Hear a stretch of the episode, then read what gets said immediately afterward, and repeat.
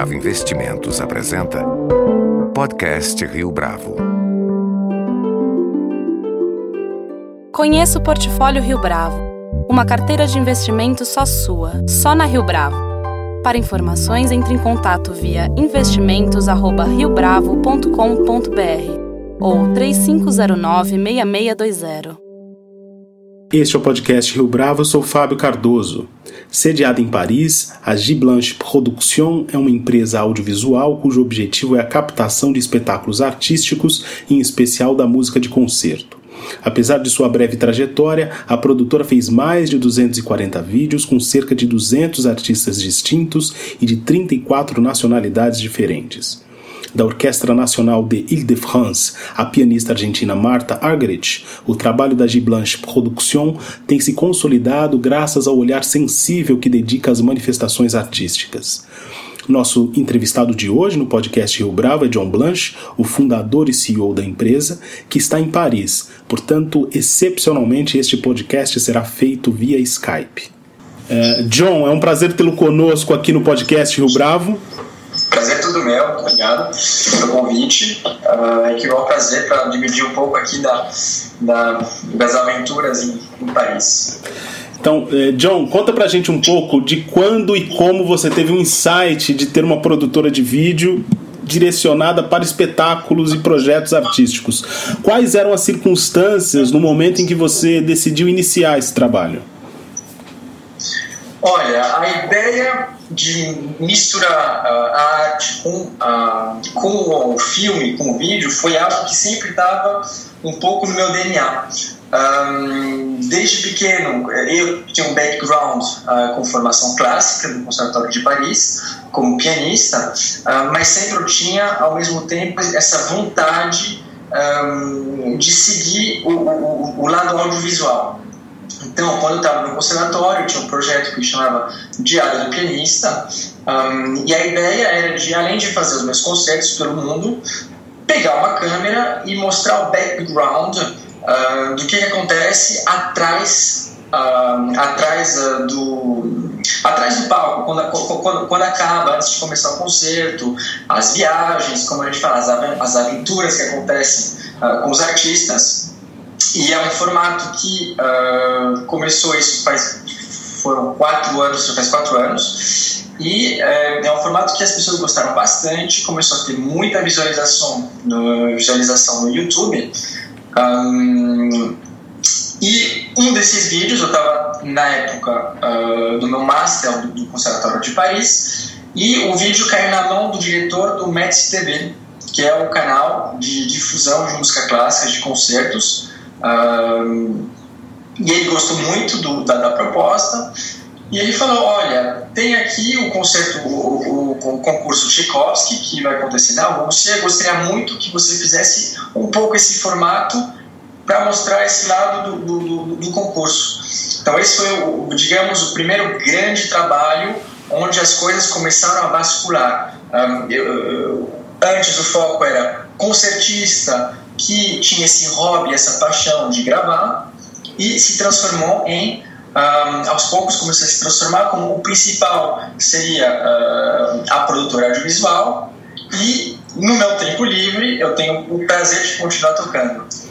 E enfim uma coisa levou a outra concurso de Tchaikovsky gostaram bastante chamaram para fazer o festival de Verbier também que é um, um, um muito reputado no meio.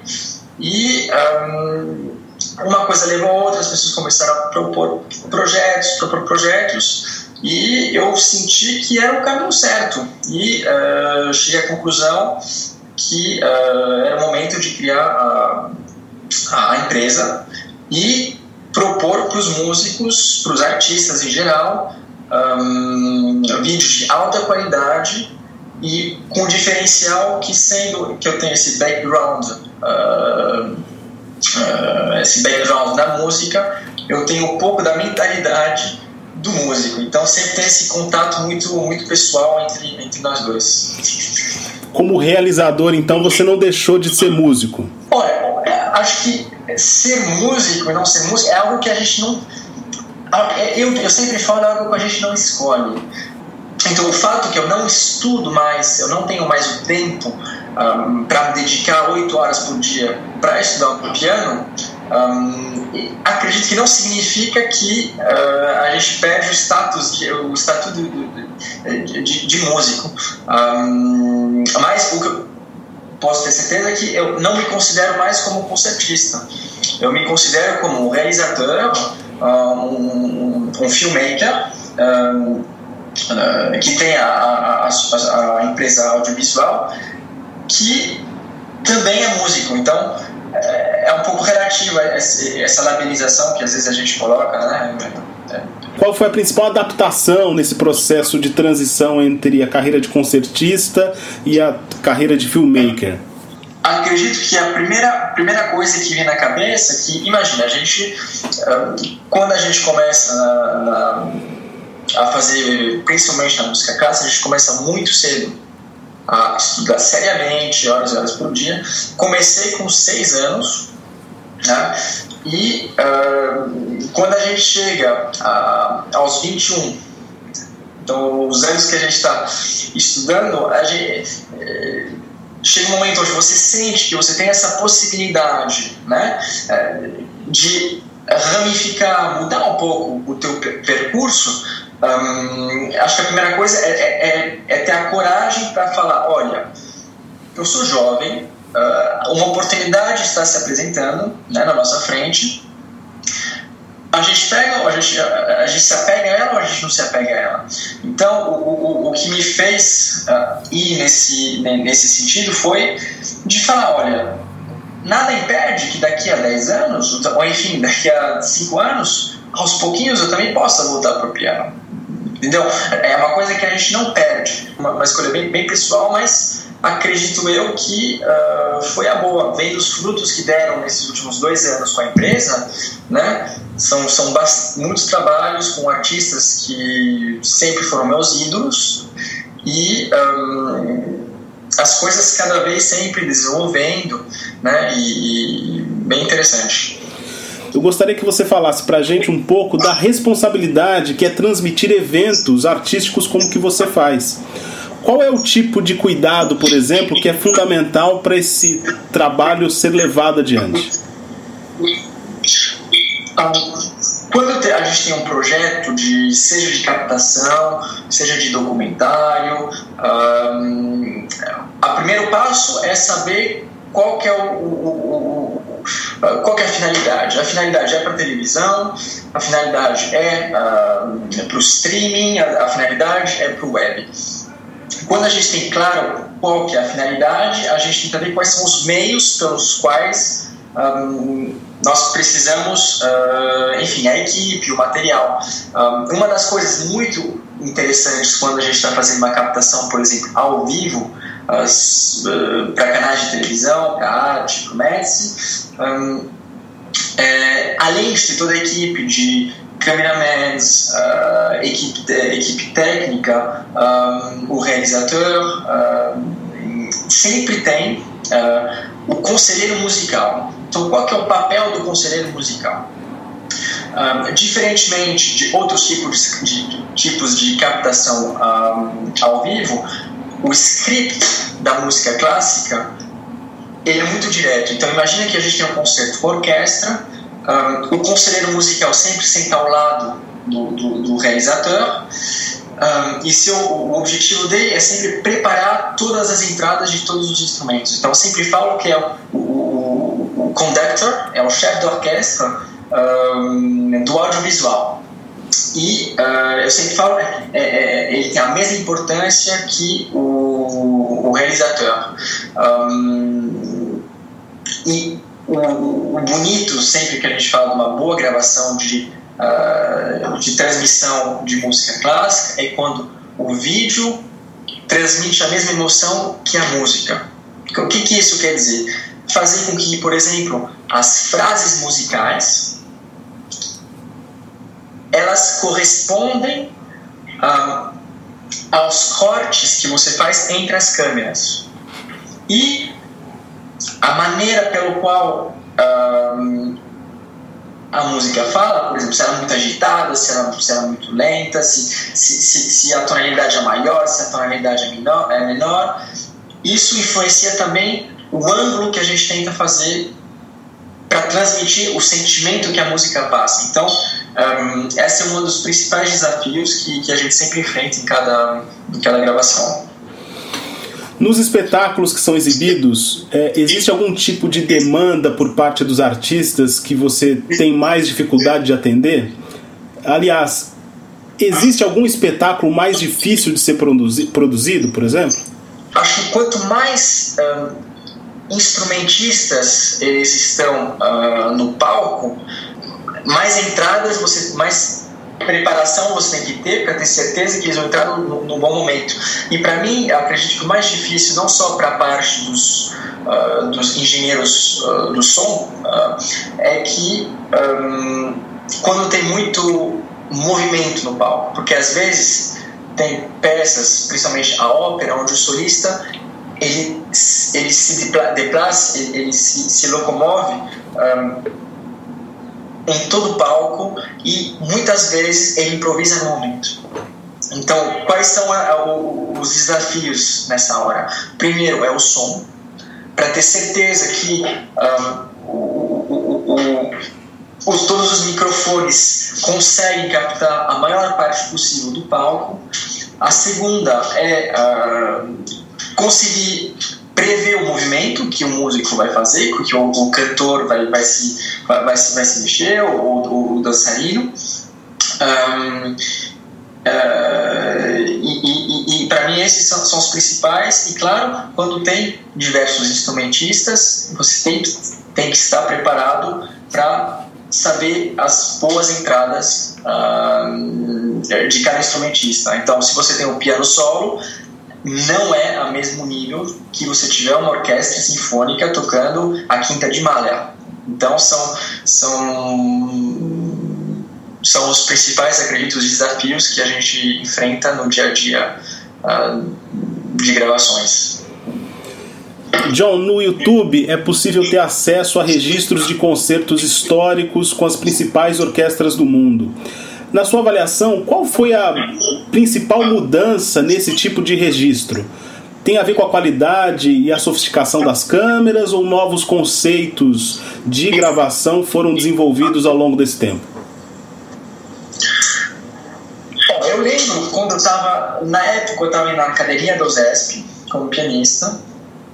Ah, era o que? Acho que era 2006. Era a época que o YouTube estava começando.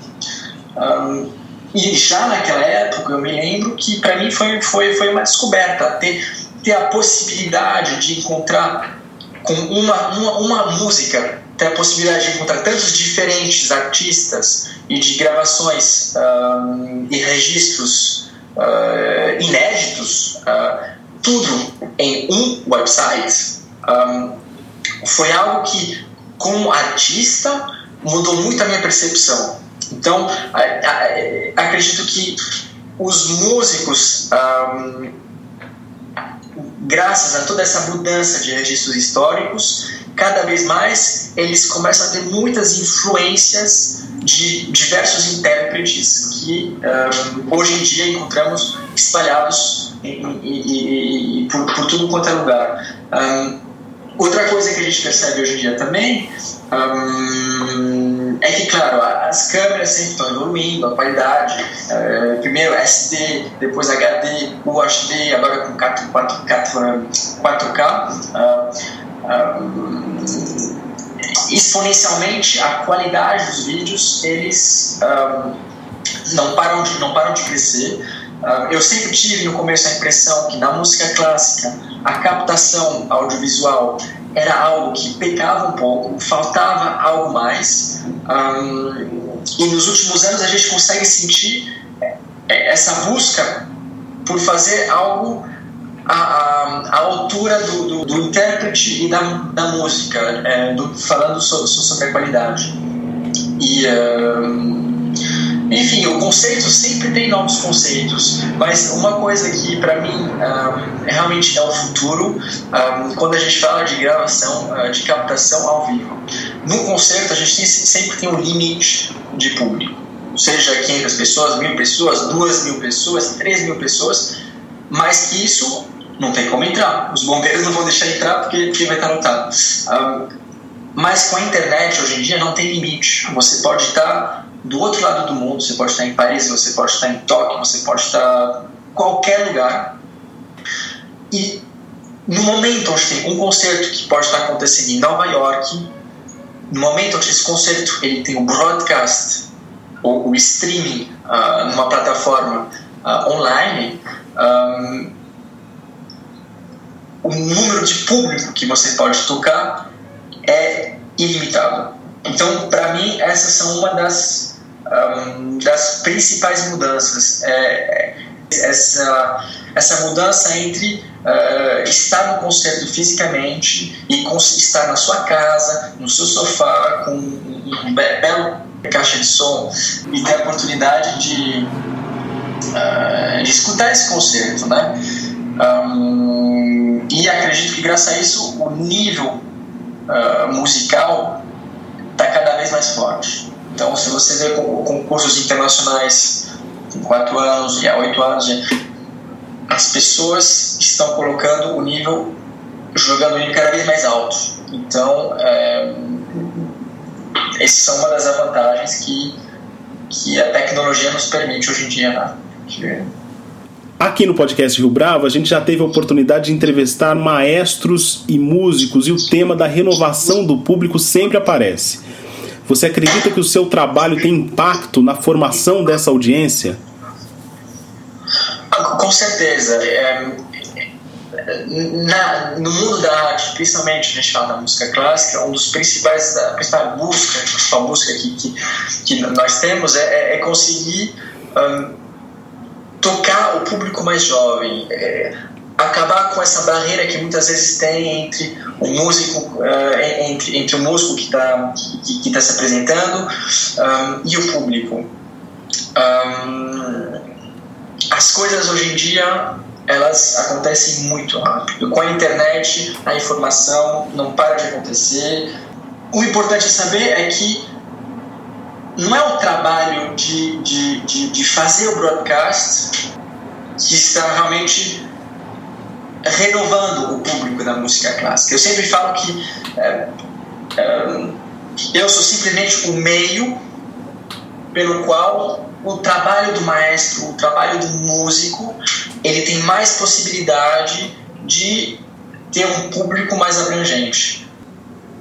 O principal objetivo não é mudar completamente o que, que o maestro está fazendo, o que, que os músicos estão fazendo, uh, colocar a imagem mais rápida. Não, o objetivo é um, conseguir passar uma imagem através da captação, através do streaming, que a música clássica também é algo jovem, que está seguindo o seu tempo, que está uh, acompanhando as revoluções tecnológicas de hoje.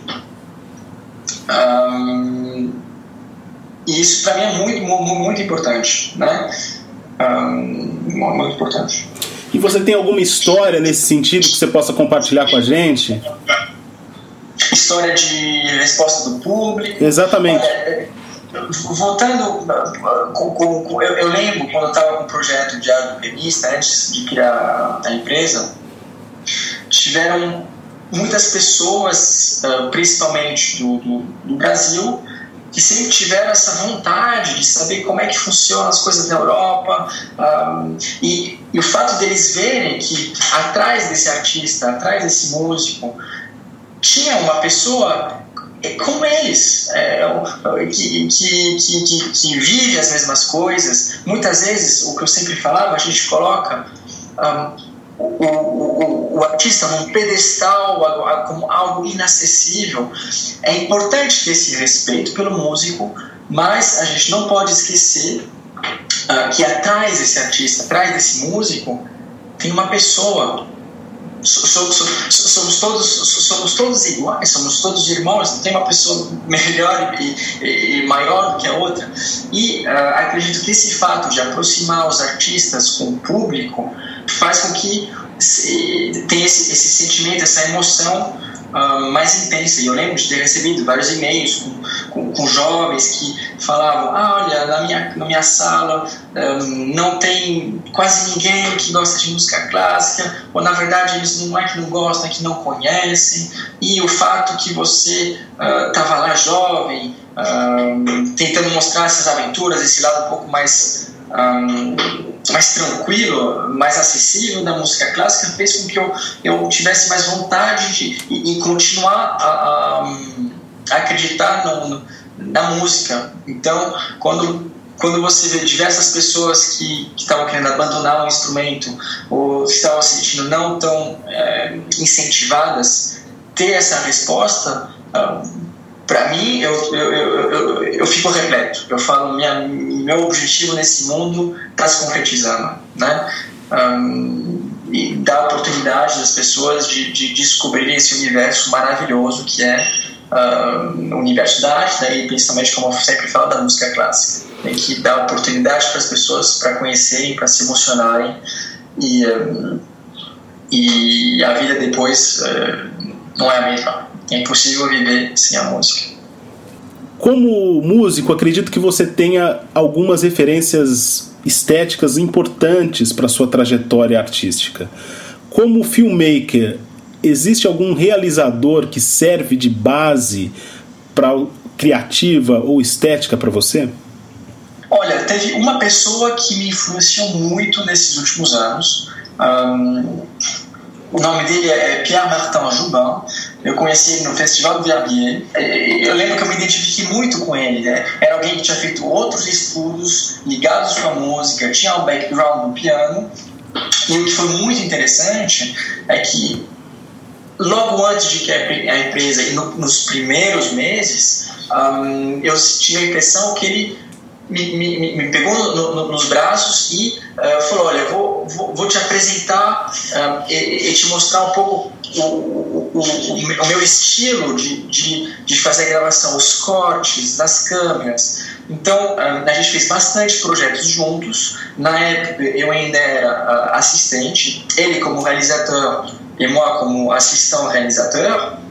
Mas o, o fato de passar essas horas de, de de, de colaboração, de, de, de partage, como, como, a gente fala em francês. Um, hoje em dia, quando eu vejo um concerto que é, é feito, por exemplo, no Metz TV, eu, na hora eu falo, olha, Pierre Martin, eu olho lá embaixo, Pierre Martin Journal. E eu sinto que uh, esse aprendizado, digamos assim, uh, essa influência, um, no meu trabalho hoje em dia é muito forte. Então, sempre eu, eu, eu faço questão de, de, de, de, falar, de agradecer de ser reconexão, como a gente fala, um, sobre esse, essa boa vontade que ele teve de, uh, de dividir, essa vontade de dividir todo o seu percurso, né? Que projeto que você ainda não fez e você gostaria de filmar? Olha, essa pergunta, se uh, ela fosse feita há poucos meses, um, eu responderia na hora. Uh, desde que eu comecei a, a filmar os grandes músicos, artistas, eu sempre falei que meu sonho era conseguir um, filmar uh, e captar um concerto da Marta Argerich que sempre foi no meio no meio pianístico, no meio artístico, uma inspiração não só para mim, mas com certeza para todos os pianistas ou uh, 99,99% ,99 dos pianistas de hoje em dia. Um, e isso foi algo que é recente e se concretizou, né? Um, e que me permitiu de sempre falar que a gente tem que acreditar e ir atrás do, do sonho e, e do que você acredita. A vida muitas vezes, é, não só muitas vezes, mas sempre, ela não é fácil. Tem, tem projetos que, que, que você consegue, projetos que você não consegue, sempre tem novas. Uh, uh, como falo, novas. Uh, tem uma, uma, pequena pedra no caminho e para você conseguir um, alcançar todos os seus objetivos, um, a primeira coisa a, a, se pensar é que não pode, não, não pode abandonar. você tem que acreditar no, no que você estiver fazendo. Um, e você aprende, seja com, seja aprende com, com os erros, seja com as coisas que acontecem, e você sempre tenta a cada vez fazer melhor, a cada vez fazer melhor. E, e, e se você tem essa, essa atitude otimista, como a gente fala, aqui algo que para mim o brasileiro é cheio de otimismo é, e é algo que eu tenho muito orgulho de falar que sou brasileiro. Um, é algo que ajuda muito a, a conseguir seguir esses sonhos. Então, para mim, qual era o concerto que eu sempre sonhei foi da Marta. Em dezembro passado, a gente fez uma captação para a televisão uh, belga, uh, RTBF, em coprodução. Um, e tiveram Marta Agres e Misha Mais, que para mim foi um dos momentos mais maravilhosos e especiais até hoje que, que eu pude presenciar uh, com a empresa quais são os países e os canais que mais têm se associado à sua empresa? Nós somos baseados aqui em Paris, na França. Então, obviamente, um, obviamente nós temos bastantes concertos que se passam autour um, é, digamos assim, próximos. Então, gravamos muito na França, gravamos muito um, na Suíça, na Bélgica, um, na Itália. Isso não impede também que a gente viaje no exterior. A gente foi para a Rússia há pouco tempo, fazer um documentário em Malta. Uh, em breve, estamos preparando um projeto para ir para a Armênia. Um, mas principalmente fica nesse, nesse epicentro França, Espanha, Bélgica. E uh, de de, de, de, de empresas e de canais, um, acredito não necessariamente empresas, mas são, são mais orquestras, festivais que gostam do nosso trabalho, acham que é algo de qualidade e eles, um, eles se identificam com, essa, com esse lado mais humano que a gente tenta sempre ter esse contato. Então, com Les Arts Florissants, um, cada ano, cada seis meses, eles chamam a gente para fazer diversos festivais, concertos de televisão, de, enfim, de músicos. Tem um jovem talento que chama Christophe Croiset, por exemplo. Um, ele é outro também que a gente sempre faz bastante coisa juntos. E de televisão seriam uh, os principais, tem Arte Concert, uh, como a gente falou, é, RTBF, e acredito que Médici TV, no fato que essa minha carreira, digamos assim, de, de, de realizador, um, de diretor de, dessa empresa audiovisual, nasceu através da primeira oportunidade com Medici TV, uh, ah, a gente guarda é, é, esse contato. Então, um, ah, acredito que o principal seria com o Medici TV, que chama a gente para fazer festivais, documentários, um, tem essa, esse, esse exchange de confiança, que é muito importante em qualquer meio, meio de trabalho hoje em dia. E desde sempre ter, ter esse essa, essa, essa confiança com, com o colaborador. John Blanche, foi um prazer tê-lo conosco aqui no podcast Rio Bravo. Uh, realmente foi um prazer estar aqui. Realmente, obrigado pelo convite e, uh, e foi realmente um prazer estar aqui, viu? Com edição e produção de Leonardo Testa, este foi mais um podcast Rio Bravo. Você pode comentar essa entrevista no SoundCloud, no iTunes ou no Facebook da Rio Bravo.